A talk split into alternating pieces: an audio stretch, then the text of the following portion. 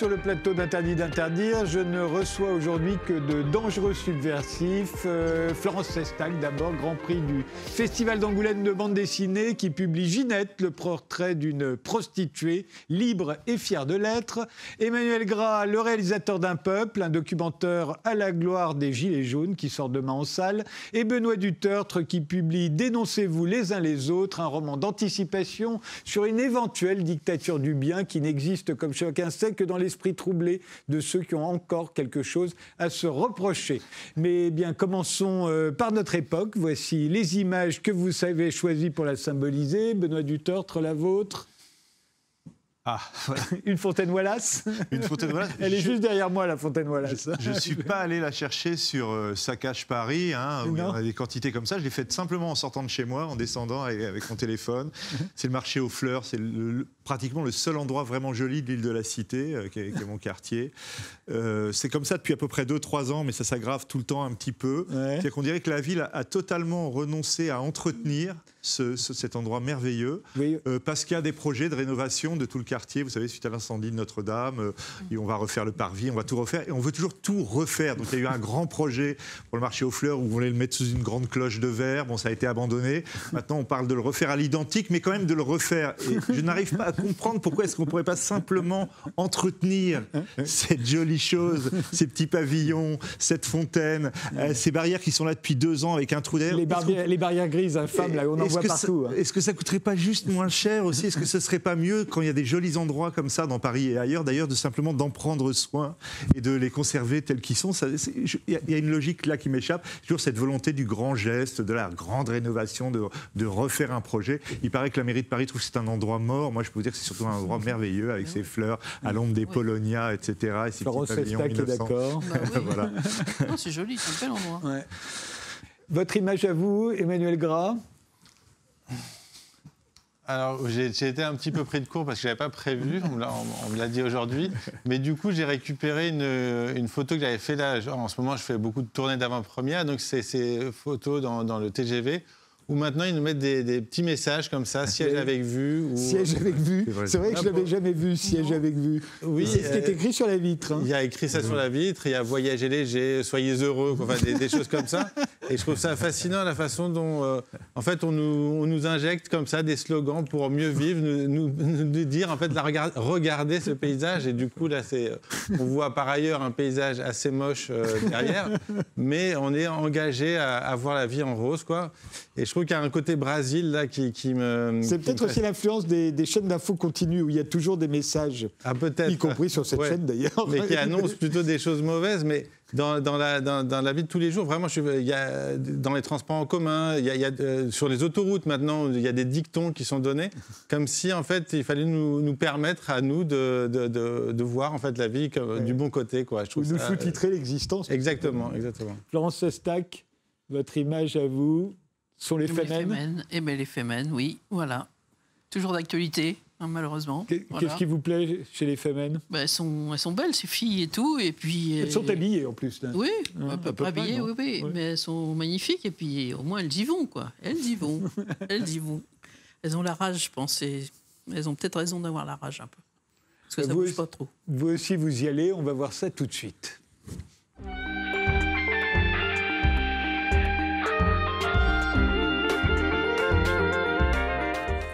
Florence Sestac, vous avez longtemps été la seule femme à avoir reçu le grand prix du Festival international de bande dessinée d'Angoulême. C'était en 2000. Claire Bretéché, en 1982, avait dû se contenter du prix du dixième anniversaire du festival. C'était moins bien. Et puis depuis, il y a eu une jeune mangaka qu'il a eu il y a deux ou trois ans. Vous êtes, euh, à part ça, la créatrice, entre autres, hein, du personnage d'Harry Mixon. Euh, et, aujourd'hui, vous faites votre entrée dans un autre boys club. Euh, c'est la collection BDQ avec Ginette, une prostituée à la retraite, qui nous raconte sa carrière. C'est votre première BD pornographique? Oui, c'est ma première. C'est un sujet que je n'avais jamais abordé. Et puis pendant le deuxième confinement, je me suis dit, je vais prendre un truc léger, comme ça, qui ne va pas me prendre beaucoup de temps. Et, Ginette est tombée toute seule. C'est venu tout seul, hein. je ne sais pas pourquoi. Oui, vraiment Oui, vraiment. Alors vous êtes, vous êtes, célèbre pour les gros nez de vos personnages. Tous vos personnages, y compris Ginette, euh, ont un gros nez. Ça vous vient d'où?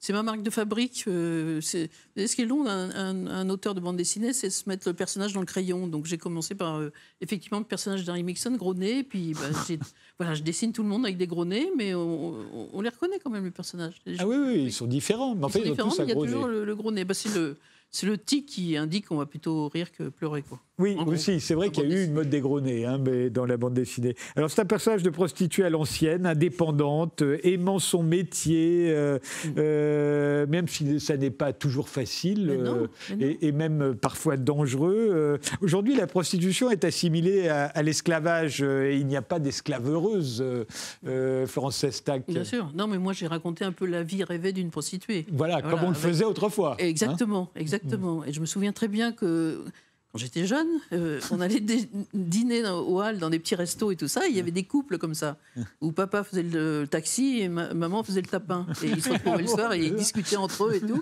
Et je trouvais ça merveilleux. Quoi. Et c'est un peu cette ambiance-là que j'ai restituée. oui, c'est ça. La France est, est, abolitionniste. On veut abolir la prostitution, pas vous? Non, ben non. Pourquoi? Ah ben je sais pas, il y en a plein qui voudraient. Ben non, non mais qu'on laisse les femmes libres de, faire ce qu'elles veulent et que surtout qu'on mmh. défasse aussi ces réseaux mafieux qui les empêchent de faire ce qu'elles veulent. Tant qu'elles sont libres, vous voulez bien qu'elles se prostituent. Ben, elles ont le droit, oui. Vous voulez pas forcément les rééduquer comme certaines Non, non. je pense pas, non. Mais à quoi on vous répond qu'elles ne sont jamais libres? Oui, ben voilà, parce qu'elles sont effectivement dans des réseaux de, avec des mains qui les... Qui, qui, qui voilà, sont, sont c'est un métier difficile, effectivement, quoi. Alors, Ginette est quand même protégée par un flic. Euh, et d'ailleurs, elle va terminer sa vie avec lui, mais il habitera l'appartement d'à côté pour pas tomber pour proxénétisme. On sait que les lois contre le proxénétisme en France font que même si vous l'emmenez en taxi, voilà. parlez du taxi, même celui qui l'emmène en taxi peut tomber pour proxénétisme. Voilà, exactement. Et donc, euh, non, non, mais c'est pour ça que c'est un peu. Voilà. Qu'est-ce qui, vous, qui vous amusait euh, dans le fait de raconter la vie d'une prostituée? C'est une vision quand même. Ça appartient à une, au passé l'image de la prostituée. Autrefois, elle était dans tous les romans, elle était au cinéma, elle était partout. Aujourd'hui, elle n'est plus nulle part. Non, non, l'époque a changé, effectivement. Mm. Moi, je vous parle d'une époque où, effectivement, où c'était à peu près comme ça. Et bon, bah, c'est, non, mais c'est pour, comme ça, vous avez plein de portraits de clients. c'est ça, c'est les clients qui, vous c'est de, de, passer d'un client à un autre et tout, et de raconter un peu la vie de chacun. Et, elle, n'a pour clients que des malades, des pervers, des complexés. Il euh, n'y a pas de clients normal, d'après vous? J'ai raconté plutôt les excessifs, parce que les normaux, bah, c'est pas rigolo, quoi. et euh, le, on n'a plus le droit, d'ailleurs, euh, d'être client d'une prostituée, c'est pénalisé aujourd'hui? Pareil, oui. Pareil. Mm. Là aussi, vous êtes contre? Ben oui. Voilà, on laisse les gens libres de faire ce qu'ils veulent, quoi. Non, franchement. Mais c'est un des problèmes, on en reparlera avec Benoît Dutortre tout à l'heure. Mais euh, euh, qu'est-ce qui vous a le plus puisque c'est votre première intrusion dans la bande dessinée pornographique, pas dans la bande dessinée euh, féministe. Hein, vous avez fait des livres mmh, sur mmh. l'avortement, oui, sur, euh, Mais, euh, mais dans la pornographie, qu'est-ce qui était le plus amusant à dessiner Vous encouragez d'ailleurs les lectrices à dessiner, des elles aussi, des, voilà. J'allais vous dessine toujours des femmes à poil, et tout ça. Mais pourquoi on dessine jamais les bites de mecs? C'est toujours caché, planqué et tout. que là, moi, j'y suis allé carrément. effectivement, la lectrice peut dessiner sa bite idéale ou la bite de son copain. Et vous avez d'ailleurs fait une espèce de glossaire où il y en a plusieurs des, types différents. Voilà, j'ai fait un Je me souviens de jour où j'avais interviewé Marcel Gottlieb et il m'avait raconté que son grand plaisir, euh, quand il avait qu'il était pilote pour créer euh, Fluide Glacial euh, à l'époque, mmh, mmh. c'était de pouvoir dessiner des bits. Mais voilà. Je lui ai dit, mais vous n'en avez pas vite fait le tour? Il me dit, si, un peu au bout d'un moment, j'en avais marre. et vous, ça vous a défoulé complètement? Combien de temps? Effectivement. C'est très rigolo à dessiner. évidemment. Cette collection BDQ, euh, euh, c'est vraiment de la bande dessinée pornographique. Il y a de tout, il y a un peu de tout. Mm. chacun est libre de faire absolument ce qu'il veut. Voilà, c'est ça qui est formidable dans cette Vous étiez à l'origine des éditions Futuropolis qui ont joué euh, leur rôle cofondatrice des éditions Futuropolis. Avec Étienne Robial, des, des une maison d'édition qui a joué son rôle dans l'histoire de la bande dessinée. Aujourd'hui, la bande dessinée, il n'y a plus de il n'y a plus tellement d'éditeurs et, il n'y a quasiment plus de magazines. Euh, oui, il n'y a plus de magazines, mais il y a beaucoup d'éditeurs. Il y a beaucoup de maisons d'édition. Ah oui, quand même. Des petites, des grandes, des moins. Euh, il, y a, beaucoup de. Oui, alors il y en a des, peu connus. Donc oui, voilà. Mais il y a beaucoup de production. C'est une, production énorme. Énorme, énorme, énorme. Euh, c'est peut-être au détriment des auteurs qui ont effectivement du mal à en vivre, ça c'est sûr. Ne serait-ce que parce qu'il n'y a plus de magazines. Avant, on pouvait prépublier son, son, album. Aujourd'hui, ce n'est plus le cas. C'est l'album direct. Voilà. Et c'est difficile parce que vous mettez quand même un an euh, à faire un, album et maintenant c'est plié en un mois ou deux. Quoi. Si l'album ne se vend pas, allez hop, c'est à dégager. Il y a plus... Et les libraires, ils n'ont plus la place pour entretenir le fond, ce qui fait que vous vos anciens albums, ça se vend plus, donc euh, ça devient un métier un peu. Euh, voilà, il faut toujours euh, remettre un album en route, quoi. Alors, comme il y a une grosse production, on a l'impression que c'est plus facile de démarrer dans la bande dessinée aujourd'hui que, que autrefois. ça n'est pas le cas? Ah non, c'est pas le cas parce que c'est faut faire ses preuves et tout, et c'est de, se lancer directement sur un album, c'est difficile. Je, veux dire, c'est bien de faire ses gammes avant dans des journaux, faire une page, trois pages, deux pages, et puis après se lancer dans un album. Mais du premier coup, c'est difficile vous avez fait, partie de la, génération pour qui vous étiez très très rare, hein, les femmes dans la bande dessinée. Généralement, elles étaient, elles coloraient les, les albums de leur mari. C'est ça. Mais on les laissait pas dessiner, on ne les laissait rien Exactement. faire. C'était comment d'être la, seule femme? Oh, bah, Moi, moi j'ai jamais eu de problème de ce côté-là parce que quand vous travaillez dans l'humour et tout, ils, n'osent pas trop quoi, parce que la répartie. voilà. Et donc, c'est oui, j'ai toujours fait des, salons de bande dessinée où j'étais la seule femme. Quoi. Donc, euh, ça fait bizarre. bizarre. Surtout quand, quand vous êtes avec 50 mecs qui sont lâchés loin de chez eux, euh, avec un peu d'alcool. Il y a eu des, trucs un peu bizarres, mais on s'en sort. D'où Ginette aujourd'hui, c'est votre vengeance. C'est, euh, Ah bah il y en a qui sont dedans, mais ils se reconnaissent jamais. Je sais pas pourquoi.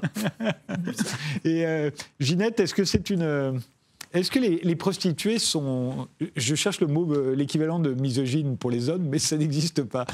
Donc, euh. est-ce que, est que Ginette. On a l'impression qu'elle elle aime les clients. Ah oui. Elle aime son métier. Elle veut que le client soit content. Exactement. C'est une gentille. Hein, c'est une gentille Ginette.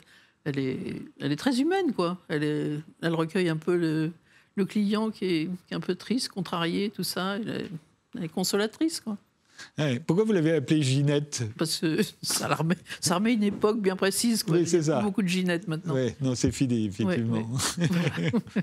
qu'est-ce que qu'est-ce que c'est euh, l'avenir de la bande dessinée pour vous, euh, Florence Sestac euh, Parce qu'en prenant ce petit livre, il a la taille d'un poche, je me suis dit, mais est-ce qu'on en fera encore longtemps des albums comme ben, ça? C'est ça, moi je trouve que maintenant, il y a trop, pour moi, il y a trop de beaux livres cher et très épais, avec 500 euh, pages et tout, des trucs qui sont...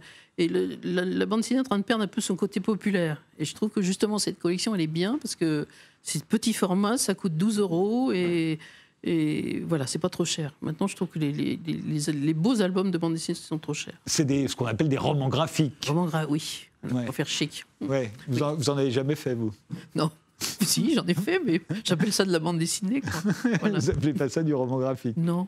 Vous êtes lecteur de bande dessinée, Benoît Dutort je l'ai été beaucoup d'abord, euh, bah, c'est un peu générationnel, c'était l'époque métal hurlant, euh, fluide glacial, quand on découvrait le rock et tout ça, on lisait aussi tout ça, et Gottlieb notamment. Euh, il y avait un côté contre-culture, et puis il y avait surtout, pour moi, dans la bande dessinée, qui m'a beaucoup marqué à ce moment-là, un, art de la satire sociale, un goût de la satire sociale qui n'était pas tellement présent dans le roman français. On trouvait parfois dans les comédies au cinéma, mais qui était très, lui très présent euh, dans la BD. C'est ça que j'ai toujours aimé. Et, et j'irais même parfois des, gens, euh, de façon euh, éventuellement un peu critique, vont dire Ah oui, tu sais, tes personnages, ça ressemble à des personnages de bande dessinée. Moi, j'aime bien cette idée, justement, que les personnages ressemblent à des personnages de bande dessinée parce qu'il y a vraiment cet esprit voilà, de, de, la satire de mœurs, de la caricature sociale, etc., qui est très, très vivant dans, la bande dessinée. Voilà, que j'ai toujours aimé. Maintenant, je connais pas très très bien la bande dessinée d'aujourd'hui. J'en suis resté à ces expériences marquantes de mes, de mes 15, Et vous, Emmanuel Grave? Ah oui, moi j'ai beaucoup lu de bande dessinée. Je, je, continue encore à en lire. Euh, disons que je dessinais aussi moi-même et Gottlieb était vraiment genre, le maître absolu où j'ai découvert avec les rubriques à braque, bon, il y, avait, les Astérix, et puis maintenant, il y a encore énormément. Je trouve qu'au niveau de la créativité, même narrative, c'est dans la bande dessinée qu'on trouve euh, le plus d'inventivité, quoi, avec. Euh, je sais pas, par exemple, il y a la série Donjon de Trondheim et Sfar, où ça se passe sur trois époques qui s'entrecroisent. Euh, j'adore aussi Étienne de Crécy qui euh, ferait des récits complètement délirants. Euh, c'est tout ce qu'on ne peut pas faire au cinéma parce que ça coûte trop cher. exactement. non, mais c'est ça. C'est vrai qu'il y a. Je pense qu'il y a une liberté créative qui vient de là exactement que c'est une personne face à sa planche, à, à dessin, puis le jeu des cases, les compositions et les histoires, elles peuvent sortir comme ça, alors que c'est vrai que ça n'a rien à voir avec le fait de faire un, film de fiction. Quoi. Vous avez, vous abusez pas vous de, la, planche reste assez classique. Oui, oui, oui. Moi, je, génération, hein. je suis plus toute jeune. Vous pensez que c'est ça? Oui, oui, oui. Mm. Ils font tout à l'ordinateur maintenant. Et moi, je suis ah restée à l'ancienne avec euh, la gomme, le crayon, le papier. C'était euh, qui, qui, vous avez influencé, vous, euh, avant que vous ne mettiez, vous ne vous mettiez à la bande dessinée? Ah, Moi, c'est Franquin. Franquin? Franquin, oui. Donc à la fois Gaston Lagaffe et puis Spirou et Fantasio. Voilà. Et puis celle qui avait ouvert la voie, c'est Claire Boitéché, quoi. C'est qui racontait des histoires de femmes, des histoires de qui c'était nouveau, quoi, vraiment. Et ce que je disais euh, euh, récemment avec euh, Benoît Peters, qui a écrit une, mmh. histoire de la bande dessinée, dans laquelle vous figurez d'ailleurs, c'est qu'il est très rare, Claire Bretéché est arrivé à, croquer deux générations celle des frustrés et puis celle d'Agrippine, qui est en fait les enfants des, frustrés. ce qui est très rare d'arriver comme ça dans la satire à, croquer deux époques, deux générations aussi bien. Non, non, mais c'est vrai, c'est difficile. Moi, j'ai fait les ados. J'ai fait pour les petits, j'ai fait la famille des blocs pour les tout petits, 7-8 ans. Après, j'ai fait les ados, 15 ans. Et puis maintenant, je suis au démon du soir. bientôt la retraite, je vais faire le démon de C'est la prostituée à la retraite, là. Voilà, exactement. Ça s'appelle euh, Ginette et c'est paru dans la collection BDQ. C'est signé, évidemment, Florence Sestac.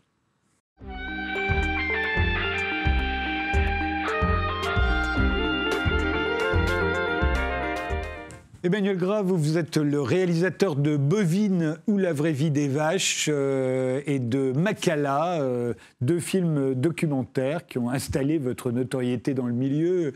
Demain sort en salle votre nouveau documentaire, Un peuple, qui raconte l'histoire d'un groupe de gilets jaunes euh, pendant l'hiver 2018-2019. En, le voyant, d'ailleurs, je me suis dit, les révolutions en France se déroulent habituellement pendant les beaux jours, juillet 1789, juillet 1830, juin 18 1848, mars 1871, mai 68. Euh, et, le mouvement des, Gilets jaunes, lui, a éclaté dans le froid et dans la neige. C'est d'ailleurs assez beau dans votre film, euh, mais ça en fait une singularité. Alors en 1848, il y avait eu février. Enfin, il faisait moins froid qu'en décembre 2018. Hein. Alors, ouais, je ne m'étais pas fait la remarque. Et euh, ce qui est sûr, c'est qu'ils attendaient les beaux jours en espérant que justement, tiendrait jusque-là. jusque-là. Euh, pour qu'il y ait aussi plus de monde dans la rue. Mais c'est vrai que ça a commencé dans, l'hiver et que ça a montré tout de suite la détermination de ceux qui allaient sur les ronds-points. Euh, en plus, on était dans l'Eure-et-Loire, euh, donc une grande plaine, la grande plaine de la Beauce, avec du vent froid. C'est vrai que c'était dur. Ça a montré aussi que les gens qui étaient là étaient des gens qui, qui avaient, disons, l'habitude, d'une certaine manière, de, de, corps euh, qui, qui encaisse. quoi. D'affronter les éléments. D'affronter les éléments, c'est ça. À quel moment est-ce que vous les rejoignez? Parce que... Moi, dès le deuxième acte, donc l'acte 2, j'habite à Paris, donc je suis allé sur les Champs-Élysées pour voir ce qui se passait. Et j'étais frappé par le, par le fait que bah, la population qui était là n'était pas la population habituelle des manifestants que je pouvais connaître euh, depuis que je, je, suis petit. Et que c'était une population très populaire et qui venait de province, puisqu'il y avait vraiment l'idée de ce que j'entendais de monter sur la capitale. Et puis, euh, le fait de monter des barricades sur les Champs-Élysées, c'était quelque chose que moi, j'avais jamais vu. Euh, personne n'en avait eu l'idée, en fait. Et euh, je trouvais ça très, très puissant. ça montrait qu'il y avait quelque chose de nouveau qui se passait. Les, photos qu'on voit, c'est les photos tirées du film. Hein. Je le précise pour euh, les, téléspectateurs, parce que des, images de 10 Gilets jaunes, on en a vu souvent dans cette émission, mais c'est les images d'RT, là, c'est les vôtres. Hein. Tout à fait. Et, euh, en fait, euh, au bout de deux manifestations que j'ai fait à Paris, je me suis dit, en fait, si je veux rencontrer les gens, si je veux discuter, puisque déjà, à cette époque-là, ils avaient commencé à être diabolisés quand même assez, assez fortement, moi, je voulais, en tant que documentariste, rencontrer, découvrir. Ça m'intéressait parce que c'était un mouvement populaire qui n'était pas politisé et qui euh, avait aussi ce côté un peu subversif à tous les niveaux. Et, qui était mal considéré. Et moi, je pense que la tâche d'un documentariste, comme de, c'est d'aller à, la rencontre de, gens qu'on ne connaît pas. Et donc, euh, je suis allé sur un rond-point. C'est une amie qui m'a dit qu'il y avait un rond-point occupé à côté de Chartres. Et je suis allé, j'ai pris le train pour aller à Chartres et marcher jusqu'au rond-point. Et vous les avez filmés jusqu'à quand? Jusque mai, à peu près. Florence Sestac, euh, vous vous souvenez des premiers, du premier acte et du deuxième acte de, oui. de Quelle image vous faisiez des, Gilets jaunes à ce moment-là? Ben, Je ne comprenais pas, très bien. Et c'est vrai que ces premières images, c'était extrêmement violent. Quoi. Et on sentait qu'il y avait une, il y avait une colère. Quoi, vraiment. C'était manifeste. Benoît Dutertre? Euh, moi, enfin, c'est un souvenir un peu personnel. C'est compliqué parce qu'en fait, je fais une émission de radio le samedi matin et je dois traverser Paris le samedi. Et le samedi, avec les Gilets jaunes, est devenu le jour où la ville était complètement bloquée de partout. Et j'ai dû, pendant des mois, je dis pas ça contre eux, je suis souvent avec intérêt, mais m'inventer des itinéraires pour aller de chez moi à la maison de la radio. Tout était bouché partout. Et vous parliez des jours, des, beaux jours. Moi, ça m'a frappé euh, que le, samedi est devenu le jour de la manifestation. Autrefois, c'est un peu le jour des courses. Mmh. Maintenant, c'est le jour des manifs. Il me semble que dans ma jeunesse, les gens manifestaient plutôt en semaine aussi, peut-être parce que ça leur permettait de ne pas aller travailler, etc. Et maintenant, c'était cette espèce de rassemblement social du samedi qui se fait plus autour des grands magasins, mais autour d'une manifestation ou d'une autre. Et ça a été vraiment aussi, presque systématisé depuis l'époque des Gilets jaunes, à tel point que maintenant, presque chaque samedi, Paris est plein de manifestations. Quoi. Eh bien, on regarde tout de suite la bande-annonce. J'ai toujours peur que le banquier m'appelle. Bah, on ne peut pas vivre avec 1200 balles et deux gosses. Je me suis retrouvée seule avec mes deux enfants, avec un enfant handicapé. J'étais obligée de travailler à mi-temps, dossier de surendettement, euh, resto du cœur. Euh. D'avoir connu euh, les tréfonds de la société, je crois que s'il reste un seul gilet jaune qui doit tenir un rond-point, ce sera moi.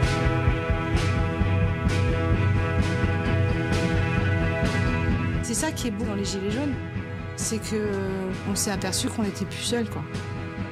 Le mouvement est mal vu médiatiquement parce qu'on est, excusez-moi, des cassés sur un rond-point. Vous ici, tous, vous pouvez être fiers de ce que vous êtes. On demande quoi? On demande la justice. Vous avez tout notre soutien, hein, parce que nous, bah, les retraités, c'est pas bah, non plus. Hein. La misère, je la comprends. Le système, il, est devenu complètement euh, euh. Par contre, il faut proposer des choses plausibles. Aujourd'hui, si on reste cantonné chacun dans nos bleds, ça ne sert à rien. On est pacifique On casse rien La manif déclarée par là On a engagé nos noms pour vous Et voilà, mais ça part en cacahuète. Personne vous en haine On en haine ceux qui vous commandent au-dessus Là, on est en train de se diviser. On se fait lâcher hein, sur les réseaux.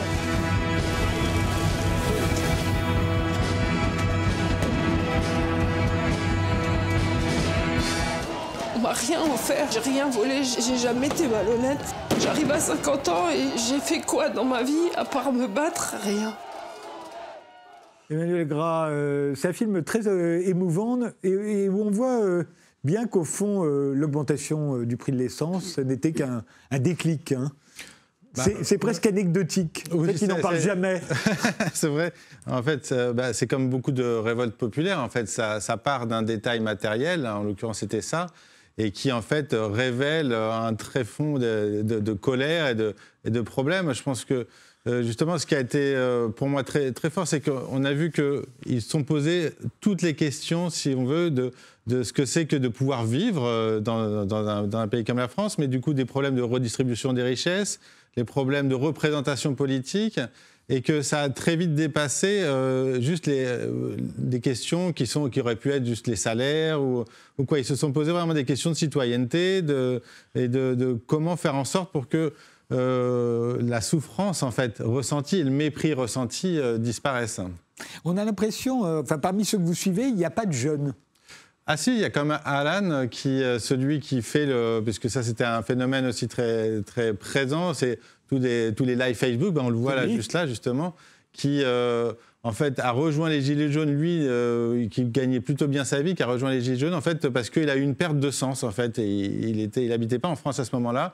Il travaillait dans un, dans un domaine où, en fait, il, il, a, il, a, vraiment senti un grand vide. Et je pense qu'il incarne, même si on ne détaille pas tout son passé, il incarne une jeunesse qui, en fait, à un moment donné, se dit... Euh, mais en fait, pourquoi qui, veut, qui ne veut pas rentrer dans un système de, de, salariat, qui a, connu, lui, des, parents qui travaillaient pour très peu, et qui en même temps euh, sent bien que le monde va mal, et lui, c'est carrément pour des questions écologiques. Alors, a priori, ce n'est pas la première chose à laquelle on pense en parlant des Gilets jaunes, mais je pense qu'on voit dans le film qu'en fait, la lutte collective les amène à se poser des questions aussi d'écologie, en fait. Ben, on a l'impression que ça, les amène à se poser toutes les questions, comme vous le disiez d'ailleurs, euh, euh, très vite via la question du RIC, euh, la question de la TVA, du RIC, etc., etc. En fait, ils vont commencer à phosphorer considérablement pendant tous ces mois. oui, exactement, à phosphorer. Et ben, moi, c'était aussi quelque chose qui m'avait frappé dans la manière dont, dont, les médias parlaient des Gilets jaunes, c'est-à-dire euh, revenait toujours l'idée qu'ils n'étaient ni organisés ni clairs dans leurs revendications. En gros, on ne sait pas très bien ce qu'ils veulent et en plus de ça, c'est le bordel. Et moi, il y avait deux choses que je voyais en fait en étant avec, avec eux, c'est que euh, il y avait un effort d'organisation immense, puisqu'on voit dans le film que à chaque groupe Élysée, ou en tout cas, euh, il y avait des, représentants qui allaient rencontrer d'autres groupes au départ départementaux. Les coordinateurs. Les coordinateurs, jusqu'à faire des assemblées des assemblées, dont on a un petit peu parlé, qui ont lieu. Et ce qui est extraordinaire, si on se pose la question, c'est pas le fait que c'était mal organisé, c'est le fait que, alors que c'est un, je pense c'est une première en fait historique, que c'est un mouvement national directement, qu'il y ait quand même eu malgré tout des, qui réussissent à, faire des mots d'ordre, à se mobiliser ensemble et à s'organiser. Et la même chose s'est posée par rapport aux revendications, c'est que, imaginons, euh, Monsieur et Madame, tout le monde, euh, d'un coup, ils se retrouvent à vouloir changer la société, puisqu'il y avait quand même cette idée-là eh ben, on se commence à se poser plein de questions. Et là, dans le groupe euh, dans lequel j'étais, à un moment donné, ils ont listé leurs revendications. Il y en avait 60. Et à partir de là, ils ont fait l'effort de, d'en mettre en avant quelques-unes, dont le RIC, en effet, qui est devenu très importante. Mais on voit qu'en fait, il y a un effort énorme de réflexion, et c'était ça que je voulais mettre en avant, l'intelligence collective, en fait. On fait une pause, Emmanuel, on se retrouve juste après.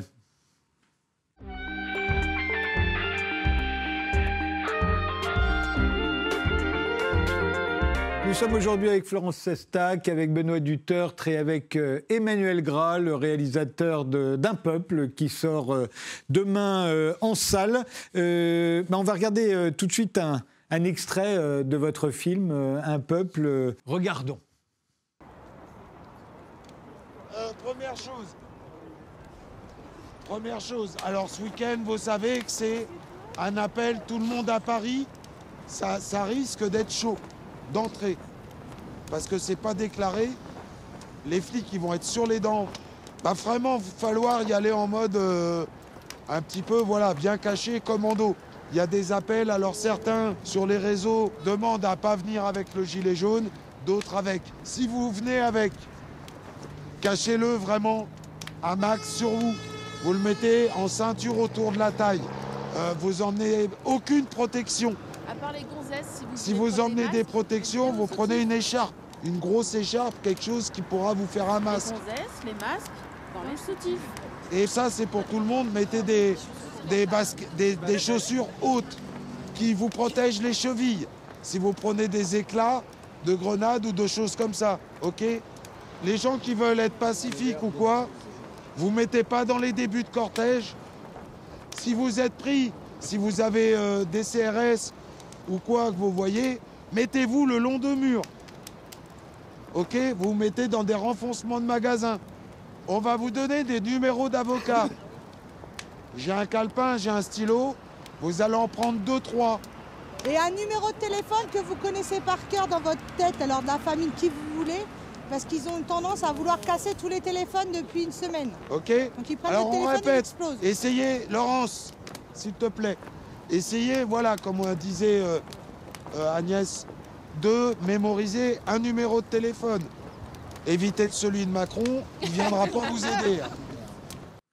Alors quand on voit une scène comme celle-ci, on peut à la fois les tourner en dérision, mais on, peut voir aussi qu'ils sont en train d'entrer dans l'histoire.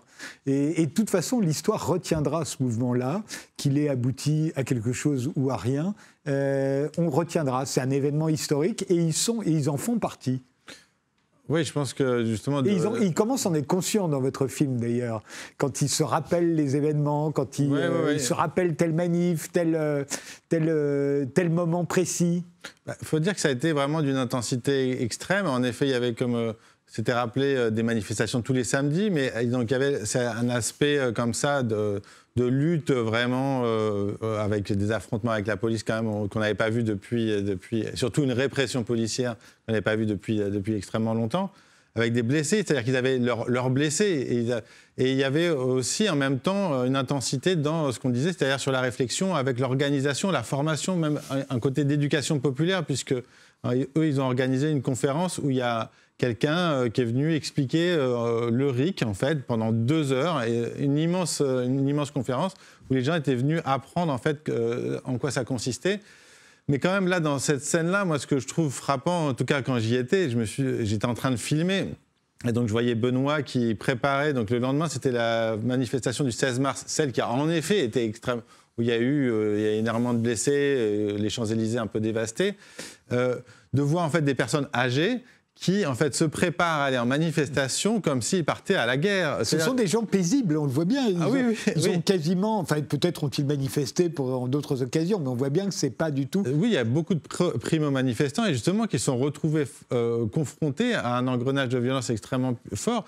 Mais se dire qu'en fait que ces personnes-là doivent penser à se protéger les jambes, les pieds, comment cacher des choses. En fait, euh, il y a un truc complètement hallucinant quand on, quand, euh, on, quand on voit ça, de se dire en fait que euh, aller manifester, ça devient un acte dangereux, ou certains, on le voit aussi dans le film, finissent par être traumatisés. Alors c'est rentré dans l'histoire. Moi, je pense que oui, en effet, c'est et même là, il sort donc trois ans après les débuts du mouvement. Et je pense que les gilets jaunes sont toujours dans les têtes. je le vois bien, même dans les discours politiques, il y a toujours un moment donné où les gilets jaunes sont cités parce que aussi, je crois qu'ils ont montré, après des décennies un peu de lutte syndicale, euh, ou disons de des mouvements de gauche qui, enfin, qui étaient un peu sur des échecs, c'est-à-dire que c'était tout en réaction à une nouvelle réforme libérale mmh. qui euh, réussissait plus ou moins à la stopper ou pas, en fait. Et là, tout d'un coup, il y a un mouvement qui est, euh, né du peuple, un mouvement vraiment populaire, et qui était offensif, c'est-à-dire qui demandait des choses, qui réclamait des nouveaux droits. Et ça, c'était quelque chose qu'on n'avait pas vu depuis, euh, depuis très longtemps. En même temps, euh, ils ont tous conscience, en tout cas au début, qu'ils ont une mauvaise image, qu'on les voit comme des extrémistes, comme des gens qui, s'ils étaient au pouvoir, aboliraient le mariage pour tous.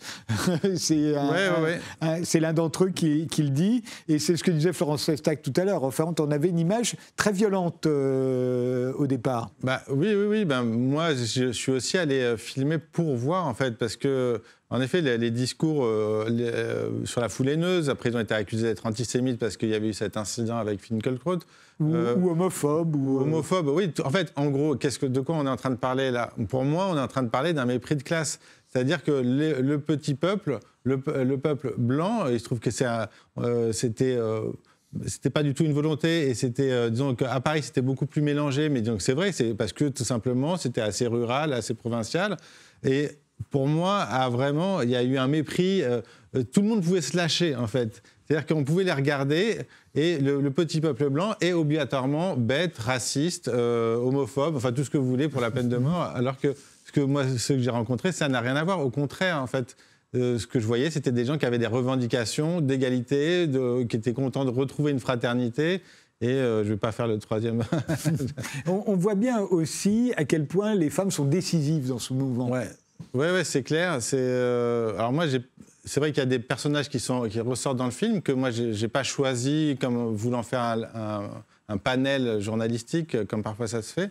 Moi, j'ai suivi les personnes qui qui euh, organisaient, qui participaient, qui s'investissaient le plus. Et j'ai vu qu'en effet, il y avait beaucoup de femmes, notamment pas mal de femmes, soit qui ont connu la, situation d'être mère, célibataire, mais en fait, je pense que ça s'explique parce qu'elles, elles subissent à plein de niveaux euh, ben, toutes les difficultés. Euh, Nathalie le dit à un moment donné, elle a 1200 euros par mois, deux enfants, comment est-ce qu'on fait pour s'en sortir? Elles subissent vraiment de plein fouet voilà, le, la précarité le libéralisme économique. Ouais. Et euh, vous les revoyez aujourd'hui? Oui, ouais, ouais. Là, j'étais hier, on a fait une, euh, avant-hier, du coup, on a fait euh, une avant-première à Chartres avec, avec tout, le monde. et puis Agnès, Nathalie, Alan, Benoît. En fait, ma compagne, là, a beaucoup d'avant-premières. En fait, le film, pour moi, c'était hyper important de pouvoir le montrer aux Gilets jaunes d'abord, c'est-à-dire aux Gilets jaunes de Chartres. Donc j'ai fait une avant-première en septembre euh, là-bas. Et j'ai vu qu'ils se retrouvaient vraiment, euh, même si le film montre aussi une complexité, hein, c'est pas les bisounours non plus. Quoi. Non, non, ils, peuvent se diviser par voilà, moment. Ils peuvent se diviser, euh, Ils en veulent au leader qui a donné rendez-vous à 7h du matin le lendemain et qui n'est pas venu. Voilà, mais parce que si je voulais aussi qu'on voit les problèmes de la démocratie au niveau local, de voir en fait qu'on on peut critiquer le système démocratique, mais qu'en même temps, organiser un groupe, organiser un collectif, c'est jamais facile et que la lutte, elle n'est pas non plus... Surtout sur le long terme, comme ça. Exactement, sur le long terme, avec la la fatigue, avec, avec la difficulté de la représentation. Donc il y a, le film se veut complexe et pas, et pas, euh, là, pour, c'est pas là pour dire voilà, tout est beau, tout est gentil. Mais en tout cas, justement, du coup, moi, ce que je voulais, c'est que j'espérais qu'ils se retrouvent dans leur vécu par rapport au film c'est ce que je vois. Et maintenant, oui, c'est euh, devenu un peu le, film, en tout cas de ce groupe-là. Les femmes sont décisives, mais les téléphones aussi. Euh, alors à la fois parce que c'est là où passent les mots d'ordre, euh, c'est là où c'est par le téléphone au fond qu'ils se sont tous connus et rassemblés indirectement, mais aussi parce qu'ils n'arrêtent pas de se filmer. Et ils se filment tout le temps. C'est vrai que j'avais beaucoup de concurrents. C'est-à-dire que c'est vrai qu'il y a quelque chose, mais ça, on l'a vu là, c'est vrai que c'était frappant dans ce mouvement. Et puis même depuis, il y a tout le temps les lives Facebook, il y a tout, le monde qui, tout le monde est en train de filmer, plus tous les médias alternatifs euh, qui sont créés, qui sont très utiles. Et euh, ouais, c'est un phénomène bon, d'aujourd'hui. Euh, ce que je trouve intéressant par rapport à ça, c'est que on pourrait se dire, en fait, bah, c'est tellement filmé que c'est plus la peine de le montrer. Et en fait, justement, euh, moi, si je fais un film dessus, c'est parce qu'un film raconte autre chose. C'est-à-dire que l'image n'est pas, peut être utilisée comme preuve dans le cas de, de, de conflits, ou l'image peut être utilisée pour communiquer aux autres, ceux qui ne sont pas venus pour raconter ce qui s'est passé. Et un film, pour moi, il est là pour euh, essayer de, de, donner du sens en fait à des images et donner aussi quelque chose dans la temporalité, de voir une évolution, enfin de faire récit en réalité. C'est pour ça qu'il y a encore du cinéma et que les gens, euh, parce que là, en littérature se pose la même question, tout le monde a un stylo, mais heureusement les livres existent encore. Mais on a l'impression qu'au-delà des, des, revendications, c'est le mouvement qui compte. Ils veulent que le mouvement dure, qu'il grandisse. Vous l'avez dit, en fait, c'est pas dit comme ça, mais ils attendent les beaux jours, parce que c'est l'hiver, ils espèrent qu'avec les beaux jours, il y aura plus de monde. Euh, au fond, j'ai l'impression euh, que leur ennemi, c'est le capitalisme. C'est l'injustice qu'il voit dans le capitalisme et, qu'au fond, il n'a pas de fin, ce mouvement. Oui, alors le terme capitaliste, certains l'utilisent, d'autres, euh, sont, c'est pas dans leur, euh, dans leur euh, système de pensée, c'est dans le mien, mais, justement, moi, je voulais pas imposer le mien. Le, mot ressort, en fait, ce qu'on voit, c'est en tout cas un système d'inégalité inégalitaire. Qui donc, d'une certaine manière, selon moi, oui, ça va avec le capitalisme qui, qui génèrent, euh, avec des classes sociales qui n'ont pas les mêmes intérêts. Et en fait, eux représentent, sans nécessairement en être conscients, en fait, celle d'une classe ouvrière qui a été euh, un peu déniée. On a oublié même euh, son existence. Et en fait, c'est un peu le, retour du refoulé, quoi, avec la mondialisation aussi libérale qui, qui, a dit, en fait, que qui nous a promis des jours heureux, de gens connectés euh, dans le tertiaire, euh, où tout le monde serait plus ou moins cadre. Et en fait, ben non, en réalité, il y a une population qui est là, qui, qui existe et qui euh, est précarisé dans des, dans des boulots de production, en fait. On a oublié qu'il y là, avait où la production. là où ils ont gagné, au fond, c'est qu'aujourd'hui, euh, on en a peur. Euh, si on fait des chèques de 100 euros contre l'inflation à des millions et des millions de gens, des chèques de 100 euros contre les hausses du prix de l'énergie, c'est parce qu'on a peur des gilets jaunes. Bah oui, mais justement, je trouve que ce qui est fou, c'est que la logique, elle se fasse toujours sur le système du on va donner un, on va donner un petit peu d'argent, alors que eux, ce qu'ils réclamaient, c'était la dignité du travail réellement payé.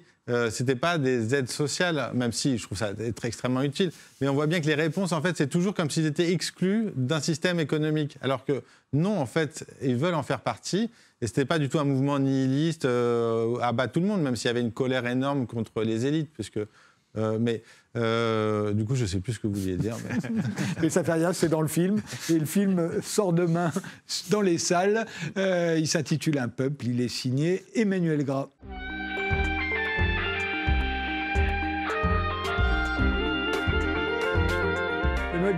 Vous êtes écrivain, plus de, plus de 30 livres à votre actif, hein, dont au moins 23 romans. Vous êtes d'ailleurs un habitué de cette émission.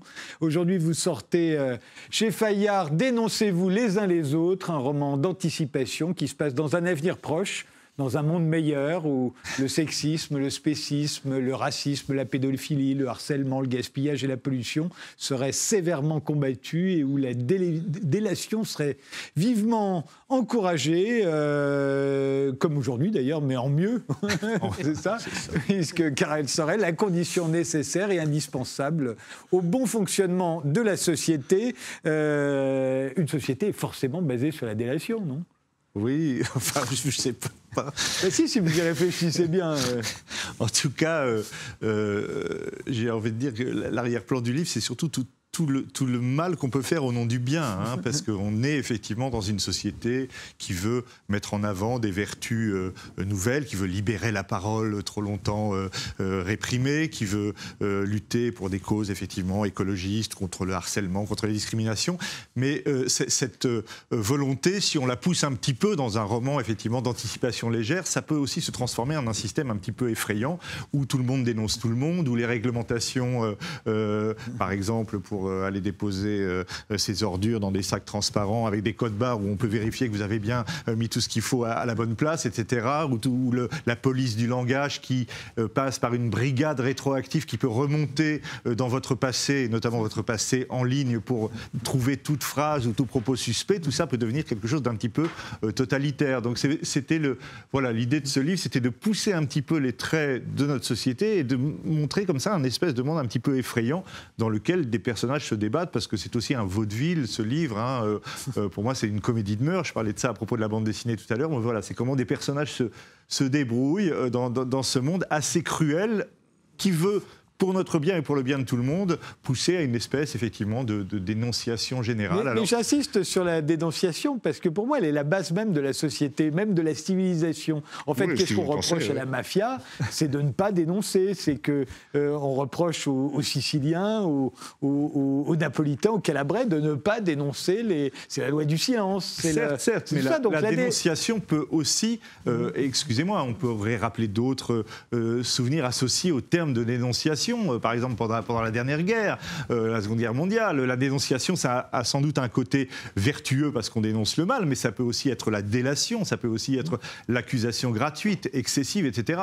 Et on le voit chaque jour aujourd'hui avec des affaires qui éclatent, qui parfois peuvent paraître très justes, qui parfois tombent sur quelqu'un dont on se demande comment il va pouvoir se défendre parce qu'il ne peut rien prouver. Euh, euh je sais pas, prenons, prenons un exemple récent.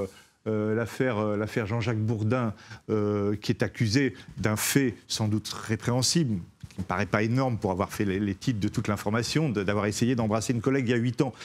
Bon, on n'a pas de preuves, il est dénoncé, il est sur la place publique, il perd immédiatement ou presque son émission, etc. Il y a aussi une espèce de violence dans ce sens-là qui est assez terrifiante. On lui, on lui reproche aussi d'avoir dit à une collègue de, d'emmener son maillot de bain. Voilà, ce genre de choses.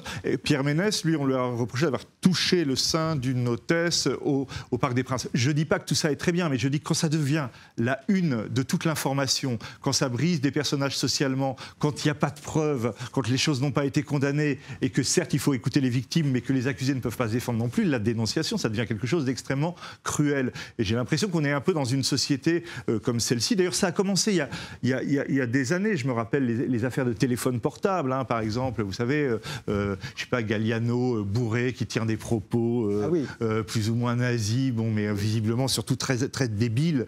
Et ça sort aussi tout d'un coup et ça passe dans, le, dans la sphère publique ou Hortefeux qui fait une mauvaise blague qui pourrait passer pour raciste. Ça passe tout. Donc il y a comme ça, cette espèce d'espionnage et de dénonciation et de mise sur la place publique de tout et de n'importe quoi qui me semble être un trait pas forcément très heureux de notre société. Donc j'ai voulu voilà, pousser ça un petit peu plus loin à travers, à travers les personnages de mon roman et montrer comment ils s'en sortent, comment ils se dénoncent les uns les autres. Vous parlez de, des brigades rétroactives euh, qui iraient fouiller dans notre passé numérique. Euh, elles existent déjà potentiellement. Hein. Euh, à chaque fois que quelqu'un tombe comme ça sous le coup d'une accusation. oui, mais ce qui arrive à mon héros, c'est que n'importe quelle phrase peut se retourner contre lui. N'importe quoi qu'il a dit peut, devenir une espèce mais, de. Mais ce que je veux dire, c'est qu'aujourd'hui, on est à une époque où même l'amnistie des crimes choque. On voudrait que l'amnistie n'existe plus, c'est-à-dire que plus rien ne soit la prescription la, des crimes disparaissent. Euh, on a l'impression que le passé n'existe pas. En fait, le passé, c'est aujourd'hui. Et je me demande si ça n'est pas l'influence d'Internet, qui n'oublie jamais rien. Et où les choses, quand vous, les, quand vous êtes sur un moteur de recherche, arrivent dans le plus grand désordre chronologique, d'ailleurs. On n'a aucune référence, la plupart du temps, de quand ça date. On vous le sort sur Twitter, sur, euh, sur Internet, sur Facebook, on vous le sort comme si ça datait d'hier, parce que le passé n'existe plus. Le passé, c'est aujourd'hui. Ni référence, ni relativité Mmh. entre des faits très graves, potentiellement, et non, et non prouvés, ou des faits apparemment euh, plus anodins. Donc tout ça se mélange, et effectivement, c'est, euh, pour continuer d'ailleurs l'affaire Bourdin, maintenant, c'est un deuxième fait qui vient d'éclater. ça s'est passé il y a 23 ans euh, bon, voilà, euh, comment, comment est-ce qu'il va pouvoir euh, démontrer son innocence C'est bien pour ça qu'on prescrit les faits. C'est parce qu'on sait très bien qu'on ne peut plus les prouver à partir d'un certain temps. Mais justement, ça choque les gens. On est à une époque où, en fait, c'est l'impunité qui choque. On, est dans une société assez punitive. Dans, ce livre, justement, j'ai voulu aussi montrer la façon dont notre société veut de la peine, du pénal d'ailleurs. une punition. une punition.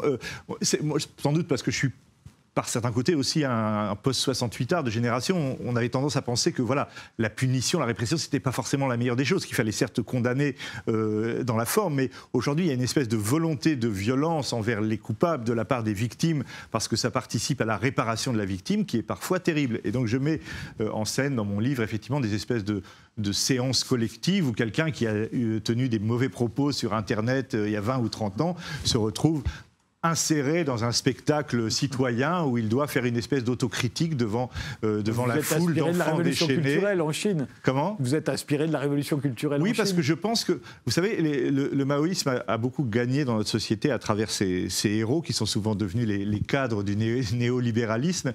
Et je pense qu'il y a quelque chose du maoïsme qui est passé aussi, c'est cette volonté euh, pour, de pousser toujours l'accusé à faire une espèce d'autocritique euh, publique. Vous savez, ces professeurs d'université euh, qu'on affublait de bonnets d'âne et qui étaient euh, euh, lapidés par leurs étudiants. Ce sont les photos terribles de la révolution culturelle. Mais aujourd'hui, il y a quelque chose qui, est un petit peu de, cet ordre-là dans la façon dont on doit mettre au pilori toute personne qui a eu un comportement déviant.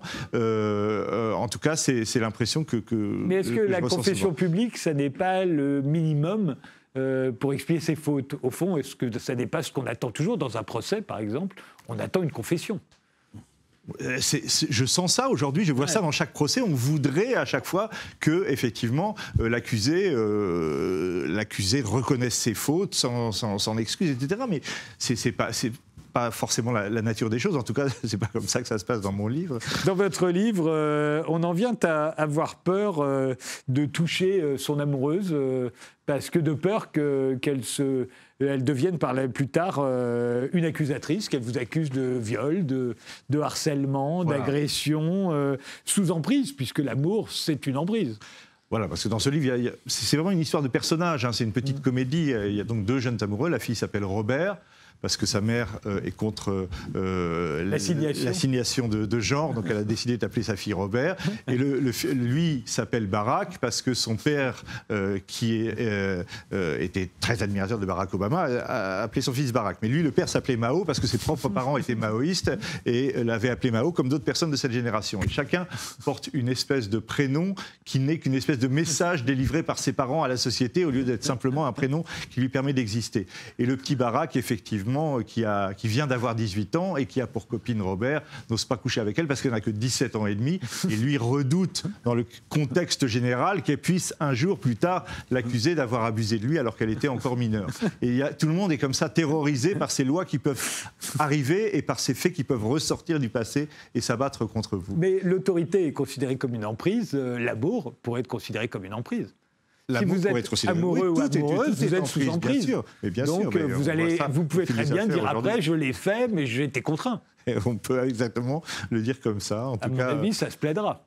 Euh, ça se plaidera, mais voilà, ce sont les, personnages de ce, de ce, voilà, de ce vaudeville dont l'un, justement, va être accusé tout à coup euh, de euh, harcèlement par quelqu'un euh, qu'il ne connaît pas et qu'il n'a pas le droit de connaître parce que là aussi la loi de protection des victimes est faite de telle façon que pour protéger la victime, l'accusé va devoir se justifier sans avoir aucun contact avec elle et sans même savoir précisément qui elle est et de quoi elle l'accuse. Ce sont les, séances entre mon, personnage et cette fameuse brigade rétroactive qui est chargée de le mener au fond, dans, dans cette sotie, comme disait Marcel Aimé, que vous, mettez, vous avez mis en, en épigraphe, euh, euh, vous interrogez euh, le statut de la victime, comme on dit aujourd'hui. Hein. Aujourd'hui, quand on parle d'une œuvre, quelle qu'elle soit, il faut qu'elle interroge quelque chose.